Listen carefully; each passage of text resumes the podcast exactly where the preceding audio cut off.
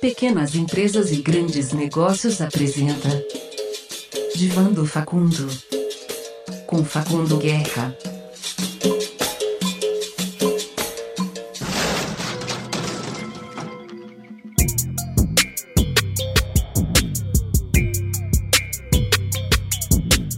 Olá, meu nome é Tomás Gomes, eu sou editor de pequenas empresas, grandes negócios e eu tô aqui de novo com o Facundo Guerra, fundador do Grupo Vegas, autor do livro Empreendedorismo para Subversivos e a gente vai dar sequência para quem não tem acompanhado essa terapia empreendedora. É, primeiro, Facundo, obrigado por estar aqui de novo com a gente. Sempre um prazer.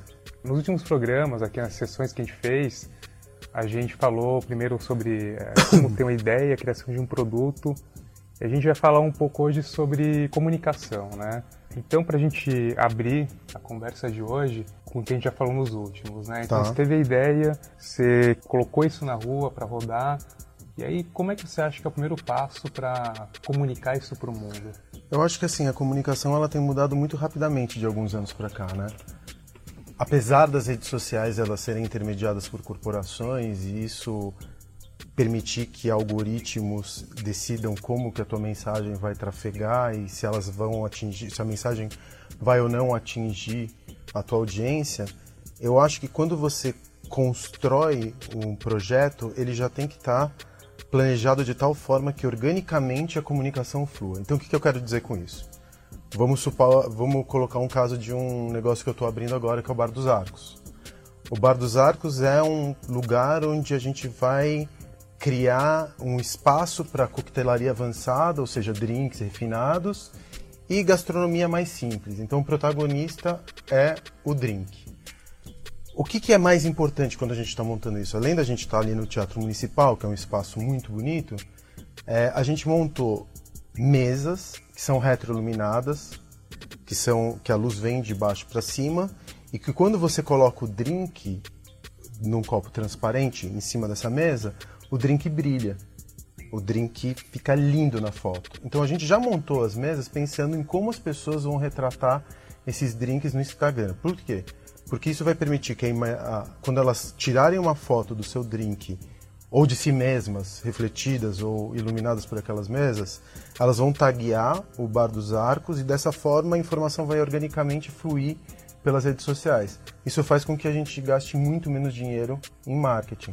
Então, quando você está desenvolvendo um projeto, seja um serviço ou um produto, a comunicação ela tem que estar tá embutida dentro do projeto inicial. O que, que vai ser instagramável? É um pouco superficial falar assim? Não sei se é superficial ou não, mas é, é, é inerente ao espírito do tempo. Não dá para você pensar em alguma coisa, seja um produto seja um serviço, sem pensar em algo que não seja instagramável ou que não flua rápido pelas redes sociais. As redes sociais elas transformaram muito as nossas relações, sejam elas as interpessoais, sejam elas as relações sociais, sejam até as nossas relações políticas. Então não dá para você descolar se o produto ou serviço é fruto do espírito do tempo, tem que ter embutido essa maneira como a gente se relaciona dentro do produto. Então, mais uma vez, no Bar dos Arcos eu estou colocando, eu fiz as mesas retroiluminadas porque é um partido estético, é uma decisão estética, mas eu também me dei conta de que se eu fizesse isso, os drinks iam ficar muito mais bonitos do que se a gente colocasse esse drink em cima de um tampo de mármore, que não faria com que o líquido brilhasse. E se o drink brilha quando ele está ali em cima, aquilo também é uma parte do, da impressão psicológica com relação ao produto. O que, que eu quero dizer com isso? Que o produto ele não é só, no caso de um drink, não é só os ingredientes ou a mistura e a relação entre os ingredientes é o tipo de copo, é a apresentação, é a trilha sonora, é a luz que reflete, o cheiro, é, são as pessoas que estão à sua volta. A experiência é muito mais rica, é muito mais multidimensional. Então, quando a gente está fazendo o produto, tem que pensar, porque o impacto psicológico do produto para a pessoa chegar num julgamento, se valeu ou não o dinheiro que ela investiu, se ela gostou ou não, um julgamento que vai rodar com várias variáveis, inclusive a trilha sonora. Eu fui, por exemplo, na semana passada ou retrasada, eu trouxe uma bartender argentina para conhecer o nosso projeto e a gente foi em alguns bares em São Paulo que eu considero bares incríveis. grande parte dos bares a trilha sonora me incomodou. Tudo bem, eu posso ser uma pessoa muito específica, ter uma relação com a música um pouco mais intensa porque eu trabalho com isso. Mas agora que a gente está fazendo, por exemplo, a trilha sonora do Bar dos Arcos, sou eu e mais uma pessoa que eu confio muito no gosto que a gente está construindo música a música. Eu poderia terceirizar isso? Poderia. Será que é um detalhe muito específico? Eu não acredito. Porque a música, ela vai ser, ainda que as pessoas não ouçam, ainda que seja trilha de elevador para as pessoas, a música que vai estar tá tocando ao fundo vai impactar, no meu entender, no julgamento que a pessoa vai ter com relação ao drink. Se eu colocar metal se eu colocar funk, ostentação e ela estiver dentro do municipal topando um drink, provavelmente a experiência dela não seria tão legal quanto a trilha sonora que eu estou planejando para o espaço, que vai compor. Aí o que, que eu, aí para montar a trilha sonora, eu vou voltar para o Instagram depois e para comunicação. Se eu tenho um lugar que é o Teatro Municipal, que é um palco para música erudita e música clássica, e eu estou enxertando contemporaneidade via um drink, a trilha sonora tem que refletir isso. O que, que eu estou querendo dizer? Que comunicação, fluidez, o produto, ele também tem que ser pensado no seu projeto como uma comunicação. E aí você não precisa criar marketing artificial. Você não precisa comprar espaço em mídia. Eu sei que eu estou falando de uma empresa de mídia, desculpa, eu estou dando um tiro no teu pé e não no meu pé. Mas ou seja, até vocês estão pensando nisso, porque você também já não é mais uma empresa de mídia, você é uma empresa de conteúdo, que, empa que empacota valores de marcas que têm algum tipo de relação com o conteúdo que você faz. Nem vocês mais se veem como uma empresa puramente de mídia. A publicidade, tal como a conhecemos, ela está fadada a desaparecer em alguns anos. A gente é comunicador em algum momento. E eu acho que quando você constrói um produto, você também precisa ser um comunicador na gênese do produto ou do serviço. Você falou então que é isso, a comunicação seria um, uma extensão da essência do negócio. Lógico, porque aí sempre existe uma regra de ouro no marketing ou no negócios, que você investe acho que 5% do teu faturamento ou 3% do teu faturamento em marketing. A gente investe muito menos, porque a informação ela flui organicamente, entendeu? Porque as pessoas querem tirar fotos, elas querem falar, seja para o bem ou seja para o mal. Às vezes eu erro e isso também vai impactar nas redes sociais, enfim. A gente não acerta o tempo inteiro. Mas se você projeta o espaço para ele ser fotografado, instagramado, facebookado, seja lá qual for a rede social que a gente vai usar daqui a dois ou três anos, eu acho que é um caminho sem volta. Não consigo imaginar o um mundo sem algum tipo de rede social, né? Que eu acho que faz parte da nossa da, da mudança dos tempos. A segunda geração de internet, de uso de internet. Primeiro a gente digitalizou uma parte do mundo e agora ela uhum. começou a nos conectar com marcas e com pessoas. Então eu acho que isso é parte do desenvolvimento do projeto. Marketing para mim, ele é, não dá para descolar ele do produto ele é parte do produto e marketing não na artificialidade de você comprar mídia para falar venha para o meu bar tomar um drink, mas que ele, ele, você criar desejo pelo produto em si, entendeu? É, tá, é, pegando esse gancho, né, do criar desejo, dando um passo atrás da, da comunicação, é, como a gente está falando, o jeito social, trazer pessoas para um local, por exemplo, uhum. né? A gente vê muito isso, assim, você tem um bar, por exemplo, assim, que a gente está falando, um bar que está muito cheio, né? Que um bar, enfim, tradicional, que aparentemente não tem nada, nenhum grande atrativo, diferencial, e um do lado completamente vazio, né? Que teoricamente não tem nada de errado. A gente vê muito isso em São Paulo. Uhum. Então, o que, que você acha que faz assim essa, essa diferença? É a alma do, é, do cara, cara que tá ali? É difícil, né? Hoje em dia, por exemplo, eu sou muito mais a favor de você investir o máximo que você puder em produto se o produto for bom, as pessoas vão. Se o lugar tá cheio, a gente tem essa mania de achar que brasileiro gosta de fila. Ninguém gosta de fila.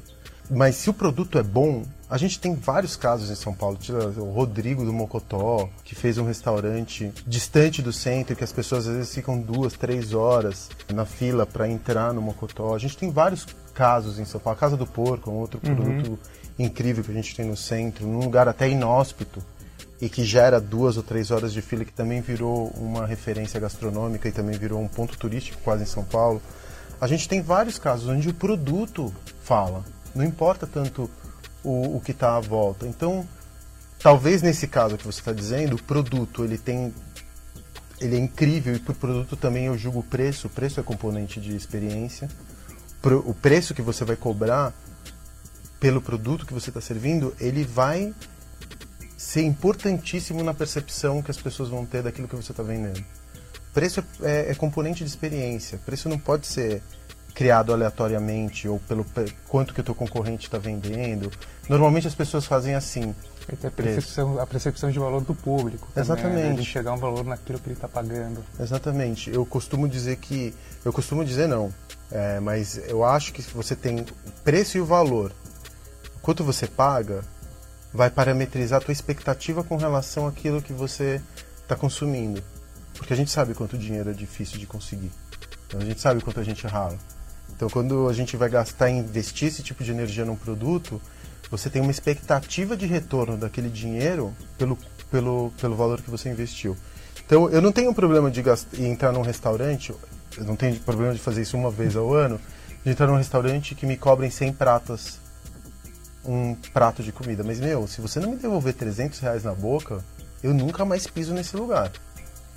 Eu tenho um limite psicológico, eu aqui em São Paulo, entre os restaurantes, de 40 reais. Passou de 40 reais, eu já começo a ficar brochado. Eu já começo a pensar que se me cobrarem 50 pratas, ai, ai, ai. Vai, ter, vai, vai ser mais difícil de me tirar de lá e me fazer voltar naquele lugar, entendeu? Então, preço também é importante. Às vezes o cara que está do lado está vendendo, está fazendo um preço justo. Quantas vezes a gente não fala sobre um lugar? Ah, esse lugar é um tem um preço justo e o produto é bom. Às vezes é a alma, é o cara que está ali atrás do balcão, emprestando um pouco da sua energia, da sua, da sua, do seu modo de vida para as pessoas. Às vezes as pessoas giram, o cara construiu, conseguiu construir uma comunidade e as pessoas gostam de se encontrar ali porque elas comungam um modo de vida, um, meio, um jeito de ver a vida. Enquanto o cara do lado às vezes está tá preocupado em fazer dinheiro. Então esse negócio, esse negócio de alma, ah, lugares que tem alma, lugares que não tem alma, apesar de ser muito intangível, da gente não conseguir às vezes até, e lógico até você não conseguir articular isso em palavras, mas é um pouco isso, é a alma do cara que está ali dentro, o cara conseguiu fazer comunidade, o cara conseguiu cobrar um preço justo, o cara conseguiu é, fazer com que aquele negócio transcenda só o lucro. Você não gosta, eu não gosto de entrar num lugar e, e me sentir uma, uma vaca a ser ordenhada, entendeu? Que o cara vai tentar só tirar moeda de mim ou o cara ou a mina, vão tentar só tirar dinheiro de mim. Eu, eu quero entrar num lugar onde eu me sinta parte de algo, me conecte com algo.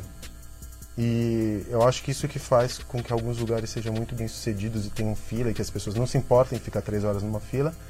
E o Mesmo lugar do lado. uma puta estrutura. Mesmo com uma puta estrutura, isso não quer dizer. Muitas vezes o produto. O cara gasta. E eu já cometi esse erro tantas vezes. Tantas vezes. Gastar dinheiro demais na cenografia e ter um produto mediano. Eu preferiria gastar, se eu pudesse voltar no tempo, eu teria gastado tudo que eu podia no produto, seja no palco, seja na, no som, seja na, na acústica, no caso de uma casa de show. Eu já cometi o erro, por exemplo, no Cine Joia, de fazer os, os guarda-corpos e os corrimãos do Cine Joia de cobre, numa casa de show que ninguém vai olhar à noite, cobre, chamar um cara que fazia escapamento de moto para customizar corrimão e acabar o dinheiro e eu não consegui fazer acústica. Aí o que, que aconteceu? Eu abri o Joia sem acústica no primeiro mês, todo mundo falava que a acústica do Joia era uma merda. E realmente era uma merda, porque eu não consegui, eu fiquei encanado em fazer corrimão e esqueci que acústica era mais importante. Aí depois eu parei um mês perdi uma quantidade infindável de dinheiro, tive que cancelar um monte de show, devolver o dinheiro para as pessoas, refazer a acústica, e aí você nunca mais consegue. É, você nunca mais consegue mudar a percepção das pessoas, porque ah, se falou no primeiro mês que o lugar tinha uma acústica ruim, a gente consertou a acústica, trouxemos engenheiros de som, as bandas falam que o som é bom, mas as pessoas ainda continuam com essa impressão. Você não muda uma primeira impressão. É raro, é difícil você conseguir mudar uma primeira impressão custa muito. Então investir muito mais no produto e não importa o que está à tua volta, tanto assim, contanto que as pessoas se sintam confortáveis e se você tiver um belo produto com preço justo, com um tratamento, é, um bom tratamento, que as pessoas se sintam é, recebidas ou que se sintam bem atendidas, eu acho que é isso que importa no final das contas. E aí, é, voltando um pouco agora para aquilo que a gente começou falando no começo, da, da comunicação em rede, é, das redes sociais, Instagram, por exemplo, Daí como é que é lidar né, com, com diversos tipos de opiniões, expectativas sendo manifestadas em, em, tempo real e como é que você equaliza isso dentro da de uma proposta, de um produto, de uma ideia, de um estabelecimento? Você diz as críticas negativas? Eu acho que tudo, porque até as positivas tem as pessoas que querem, assim, né? Quando é que você vai, como é que você encontra, acho, uma verdade dentro disso, dentro desse mar de opiniões, ah. do, dentro do que você está fazendo, está sendo acertado ou não? É, porque muitas vezes o produto é uma parte de si, né? Quando eu coloco alguma coisa para fora, eu tô colocando uma coisa muito, muito minha, no meu caso. E quando as pessoas criticam, seja. E é engraçado, porque as críticas negativas, elas é que ficam. As críticas positivas a gente recebe, fala, ah, obrigado, muito gentil, mas as críticas negativas é que dói. Uhum. Porque é uma parte de si. Então. Mas também, cara, eu acho que chega um momento da sua vida que um pouco de maturidade é você já não se importar muito com o que os outros falam. Seja se for, forem coisas legais ou coisas boas ou coisas negativas, você tem que ler, assimilar, ver o que, que faz sentido, tomar para si aquilo que faz sentido e refinar, porque nada está acabado, todo mundo erra, tudo é passível de refinamento, tudo pode ser melhorado. É, entender, ter maturidade para entender o que, que é uma crítica é, construtiva e o que é uma crítica destrutiva, porque criticar também é o último recurso do impotente, né? Criticar é relativamente fácil. Você vai e julga. Ah, eu gosto, não gosto, uma merda, é bom. Mas e fazer? Então só de você tirar a bunda da cadeira e fazer, vamos bater palma pra esse desgraçado, né? O cara teve a coragem de levantar a bunda da cadeira e tentar. Eu, por exemplo, eu já não, eu não consigo criticar nada negativamente. Não consigo falar mal de alguma coisa. Eu tenho empatia com o cara que levou, levantou a bunda da cadeira e transformou a si próprio, um, um pedacinho do seu próprio mundo para construir algo. Se ele errou e para mim é, não serve, não serve. Eu não vou voltar para aquele lugar. Mas eu não vou sair falando mal. Ai, não, porque o atendimento é horrível. Ai, não, porque o produto é isso ou aquilo. Às vezes eu me sinto desrespeitado, como eu acredito que algumas pessoas também se sintam desrespeitadas quando frequentam meus espaços eu não vou mais. É uma edição de mundo que eu não quero mais frequentar aquele espaço porque eu não me senti acolhido. Mas eu nunca vou falar pro cara, putz, você é um idiota porque olha o jeito como você trata as pessoas. O cara pelo menos tentou. Então você tem que ter um pouco de maturidade, saber separar aquilo que é destrutivo daquilo que as pessoas estão projetando contra você, que, enfim, são farpas e são lamúrias de impotente, sabe? De gente impotente que só gosta de criticar por criticar. Separar aquilo que, olha, eu gostei, mas eu acho que você pode fazer melhor, então toma uma opinião minha aqui e constrói algo a partir dela. Obrigado, vou de coração agradecer a pessoa porque pelo menos ela se preocupou em me dizer o que, que ela sentia e está me ajudando a construir o produto ou refinar aquilo. E as positivas, puta, obrigado, abraçar, obrigado pelo afeto, obrigado pela força. E vamos aí, que é por causa das positivas que a gente faz as coisas, entendeu?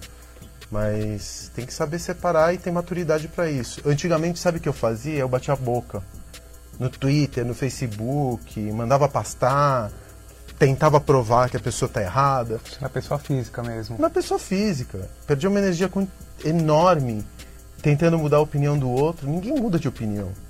As pessoas emitem as suas opiniões e elas vão continuar nelas, entendeu? Você não vai mudar o outro. Mesmo por lógica, mesmo que você encontre argumentos ou você use da racionalidade mais pura para tentar encontrar argumentos para derrubar os argumentos do outro, ninguém muda. Entendeu? A pessoa emitiu uma opinião, pô, desculpa, é tua opinião só. É a opinião de uma pessoa, a gente tem outras opiniões aqui, todo mundo nas redes sociais, especialmente, todo mundo tá aí para emitir opinião é a sua, não é a minha. Obrigado, vamos seguir nossa vida. Mas às vezes pode ser tragado para isso também, né? Tem muita coisa que é publicada, uma opinião que tem um potencial de viralização, de ganhar um. Ah. onde ser muito grande, de repente ser obrigado a se manifestar sobre aquilo. Você acha que você não é obrigado? Não, depende, né? Se você, por exemplo, já aconteceram coisas horríveis. Tipo, eu me lembro que né, teve uma época no Lions que a gente diferenciava preço de homem e mulher na boate. O que já é em si uma prática machista, né? Que acontecia muito. Acontecia muito, muito, é. E um dia uma mulher trans perguntou pro promotor da página se ela ia ser cobrada como homem ou como mulher. E o cara respondeu, a pessoa que cuidava das redes sociais do Lions respondeu: você vai ser cobrado segundo o seu RG. Imagina o que aconteceu, né? Aquilo viralizou e foi terrível. A gente tem que. Aí você tem que pedir desculpa. Humildemente falar: a gente errou. Não tenta justificar demais. Pede desculpa e conserta, entendeu? Não adianta também um pedido de desculpas vazio. Ai, porque todo mundo hoje em dia é, reclama. Meu, as pessoas se se sentirem doloridas e se aquilo machucou as pessoas, você tem que respeitar a dor do outro e pedir desculpa, né? E pronto. Mas você não pode se omitir. Você ficar quieto, às vezes é muito pior. Porque mostra, quem cala consente, antes de mais nada, mostra uma certa covardia, porque você não está é, se posicionando sobre uma coisa que te diz respeito, mostra uma certa arrogância de você não reconhecer a dor do outro e também é uma bela oportunidade que você encontra para se redimir do teu erro, né? Então eu acho que nesse caso, quando for uma coisa um pouco mais grave, você tem que se exprimir, pedir desculpa se você ofendeu a sensibilidade do outro e seguir adiante. E ainda dentro disso, né? É, como a gente está falando, né, duas coisas que não dá para dissociar, que é a criação de um produto e a extensão, o resultado disso como comunicação. Você acha que, que, que é mais fácil ou, ou efici é o mais eficiente ou até mais verdadeiro mesmo? Você tentar criar alguma coisa e um, um produto, uma comunicação para um público específico, mesmo pensando né, na, na sua autoria, é, naquilo, ou você tentar fazer uma coisa ali que, que atinja diversos nichos e, e mesmo que eles se relacionem de alguma maneira, né? Cara, eu vou. Eu, é uma opinião muito particular, tá. mas eu não acredito. Todas as vezes que alguém fala público-alvo, eu. Hã? Eu não acredito nem que as pessoas de gêmeos se comportam da mesma maneira. Eu não acredito em astrologia. Eu não acho que os humanos eles podem ser segmentados em classes sociais, em cor de pele, sexualidade, não dá para falar, ah, não, porque o público é LGBTQ+, como se isso fosse... Até que os gays, gays não, a sexualidade não define alguém necessariamente. Define até uma estética de existência, mas não define uma pessoa. Acho que existe um humano e não o humano, entendeu? Não existe a classe A mais, entendeu? Eu não acredito nisso, não acredito em, em grandes definições de público-alvo. Eu acho que o único humano que você conhece muito bem é você mesmo. No melhor dos casos. Às vezes a gente não se conhece, mas enfim, você conhece a si melhor do que a, as outras pessoas.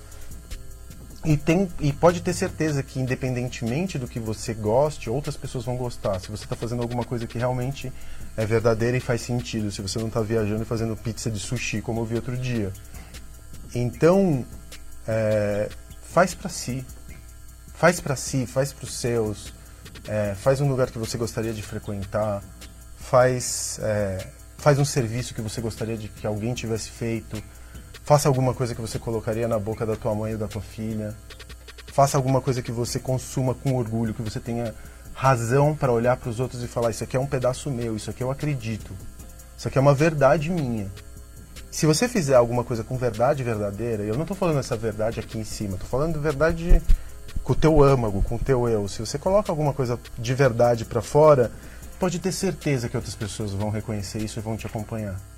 Pode ter absoluta certeza, porque você não, ninguém é tão especial assim. É que a gente não consegue entender quais são os laços que nos conectam com o outro, mas eu não acho que é a classe social, eu não acho que é a cor, eu não acho que é a sexualidade, eu não acho que é o gênero.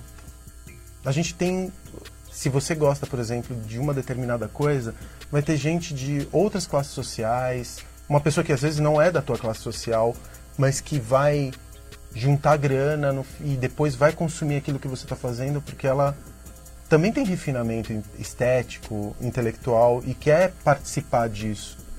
Ela não vai poder consumir isso que você está oferecendo todas as semanas, mas talvez ela consiga consumir uma vez por dia ou uma vez por ano e você vai tirar essa pessoa do teu planejamento porque a ah, classe C não quero aqui no meu negócio. Então eu acho que se você está fazendo uma coisa mais uma vez verdadeira, colocando algo de si para fora, você vai se conectar com outros humanos independentemente da classe social ou de qualquer outra definição, grande definição que você tem, entendeu? não acho que dá para categorizar os humanos em público-alvo. Acho uma maneira um pouco triste de pensar. E, e dentro dessa, dessa, dessa realidade, né, parece que a gente está vendo uma certa epidemia de storytelling, né? Hum, hum. Todo, todo produto tem, tem uma história por trás, hum. mais que ele tenha, mas assim, é, o quanto você acha que, que é válido né, você fazer isso e se é possível fazer isso de uma maneira verdadeira, né? De você contar uma história e se absolutamente tudo tem que ter uma narrativa né, construída, elaborada, ou se certos produtos ou serviços podem falar por si só. Ah, dá uma certa preguiça, eu entendo que dá uma certa preguiça, mas no final das contas, talvez essa narrativa que você construa sirva para justificar a existência daquilo que você está colocando para fora. Se as outras pessoas vão absorver ou não, ah, é porque esse café ele foi produzido com o seu Sebastião, que mora na serra de Minas Gerais e plantou esse, fez, cantou nananenê para essa planta de café que dormiu na sombra e a gente dá um morrito para ela uma vez por semana, para ela produzir esse grãozinho que hoje está na sua xícara. Tem algumas coisas que são punheta de é, que são é, é, artificializadas ou elaboradas demais. A gente já viu isso no passado recente até, ai, do suquinho que era o suco bonzinho, que pegava frutinha do tiozinho que tinha vindo da Europa com uma sementinha embaixo do sovaco, que a gente sabe que é mentira, é, ou do sorvetinho também, do ursinho que vinha, não sei da onde, que você sabe que isso você está contando uma historinha para boi dormir, só para por causa da porque algum publicitário algum dia pensou que você tem que tudo ter narrativa. E você sabe de que se tem algumas pessoas que falam assim, olha, eu estou montando isso, eu estou justificando a existência disso por isso, por isso, por isso. Você quer acreditar ou não, não acredite, mas eu estou querendo contar para você por que, que eu cheguei nesse produto. Eu gosto de saber de onde as coisas vêm. Eu, eu tenho interesse nisso. Eu tenho interesse de saber se um produto ou um serviço que eu estou consumindo está impactando negativamente o ambiente, que tipo de, de impactos que ele está causando no mundo, se ele paga direito ao fornecedor, se os, os funcionários que trabalham para aquele produto ou aquele serviço são minimamente remunerados, se esse cara dá golpe, se esse cara paga imposto.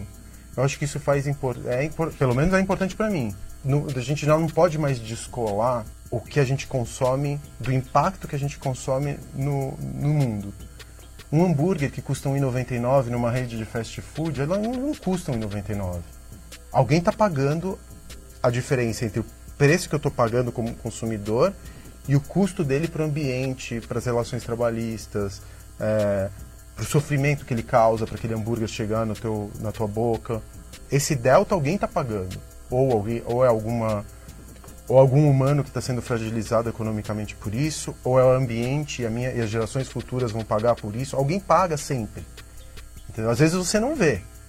Mas porque a gente pensa como, como consumidor, a gente sempre quer levar vantagem, pagando menos por mais, a gente se esquece que esse jeito predatório de se relacionar com aquilo que consumimos acaba gerando um impacto que é invisível, mas que alguém vai pagar mais para frente.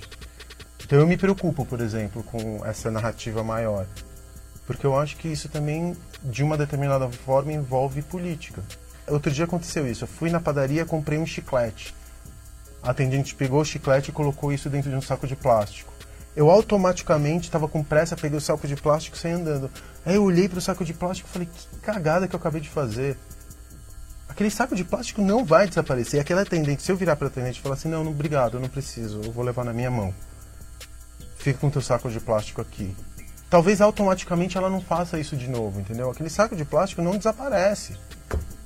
E eu não posso é, simplesmente continuar fazendo as coisas do mesmo jeito como eu fazia, porque a gente não está vivendo mais na década de 90, onde existia uma perspectiva de, de continuidade infinita do nosso modo de vida. A gente está vivendo no, quase na, na beira de um precipício, de um caos que vai. Que, de uma crise ambiental que não vai ter volta. Então a gente tem que mudar nosso comportamento de consumo. Então eu acredito na narrativa, desde que ela não seja artificializada, desde que ela não seja simplesmente, ela não esteja ali simplesmente para vender mais, entendeu? Eu acho que ela é importante. E como é que você vai é, calibrando Refinando. sua comunicação ao longo do tempo, né? Fazendo os ajustes necessários, e, eu acho que assim, tem algumas marcas, por exemplo, tem uma marca de streaming, a Netflix, é, é, que ela tem uma relação com o consumidor, que ela tem uma voz, que é uma voz de uma pessoa, é uma marca que se que se transformou numa pessoa que ela comunica, ela se comunica usando humor, ela reconhece seus erros.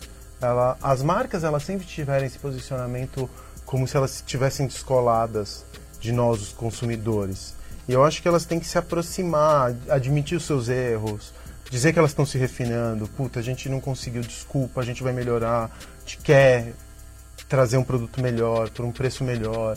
Elas têm que ser mais transparentes, entendeu?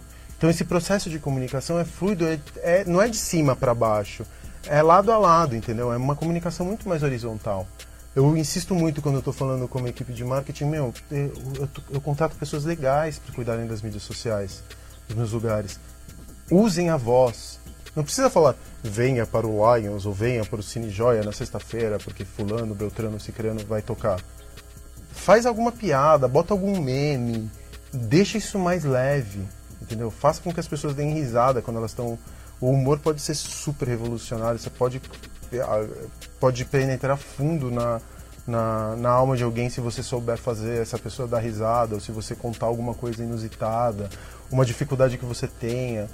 É isso, as pessoas acho que vão começar, elas estão cansadas dessa impessoalidade, dessa artificialidade das marcas e daquilo que elas consomem e estão procurando relações um pouco mais horizontalizadas, entendeu?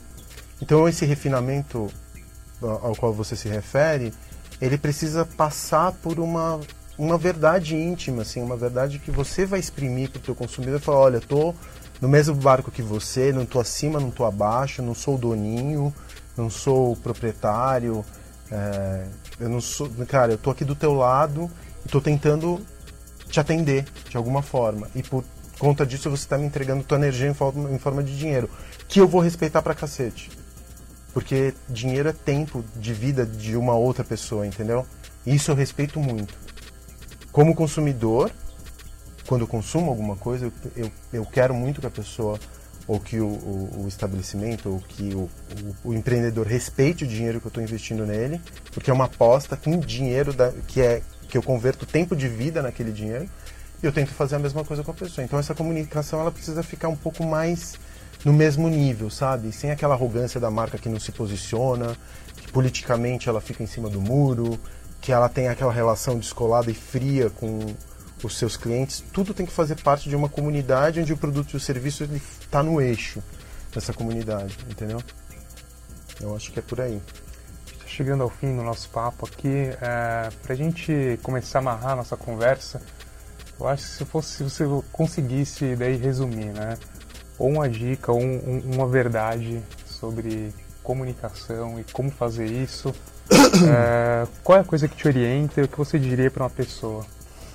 Eu acho que quando você faz um produto ou um serviço, você tem que parar de pensar que existe público-alvo, você tem que se colocar no lugar do consumidor e, portanto, você precisa ser o primeiro consumidor do seu produto, do seu serviço. Eu acho que a narrativa é importante na medida em que você vai explicar, você vai justificar a existência daquele produto. E quando você está colocando alguma coisa para fora, você tem que pensar que aquela, aquele produto ele vai precisar é, atingir uma dimensão imaterial, que vai estar tá nas redes sociais, que vai estar tá na internet, e você tem que pensar na hora de fazer o teu produto qual que é a, a pele de, de internet que vai ter em volta dele a tecnologia não é só de sistema, é que como que você vai imaterializar aquilo que você está colocando para fora e como que você, como que isso vai trafegar nas redes sociais e como essa informação vai fluir. Então, partir de uma verdade íntima, contar o porquê daquilo que você está colocando para fora e na hora de colocar para fora, arquitetar de forma que tenha também uma maneira uma pele de, de redes sociais para que a informação trafegue rapidamente, que outras pessoas saibam do que você está que você está oferecendo. Maravilha, Facundo, muito certo. obrigado de novo. Pessoal, obrigado a todo mundo que assistiu a gente no Facebook da Pegni, no Insta do Facundo e no da Pegni também. Valeu, daqui a duas semanas a gente volta. Sempre, a gente nunca sabe o que vai acontecer, então daqui a duas semanas a gente volta com um assunto que vai ser completamente descoberto na hora, né? É isso aí. Falou, gente. Obrigado. Valeu.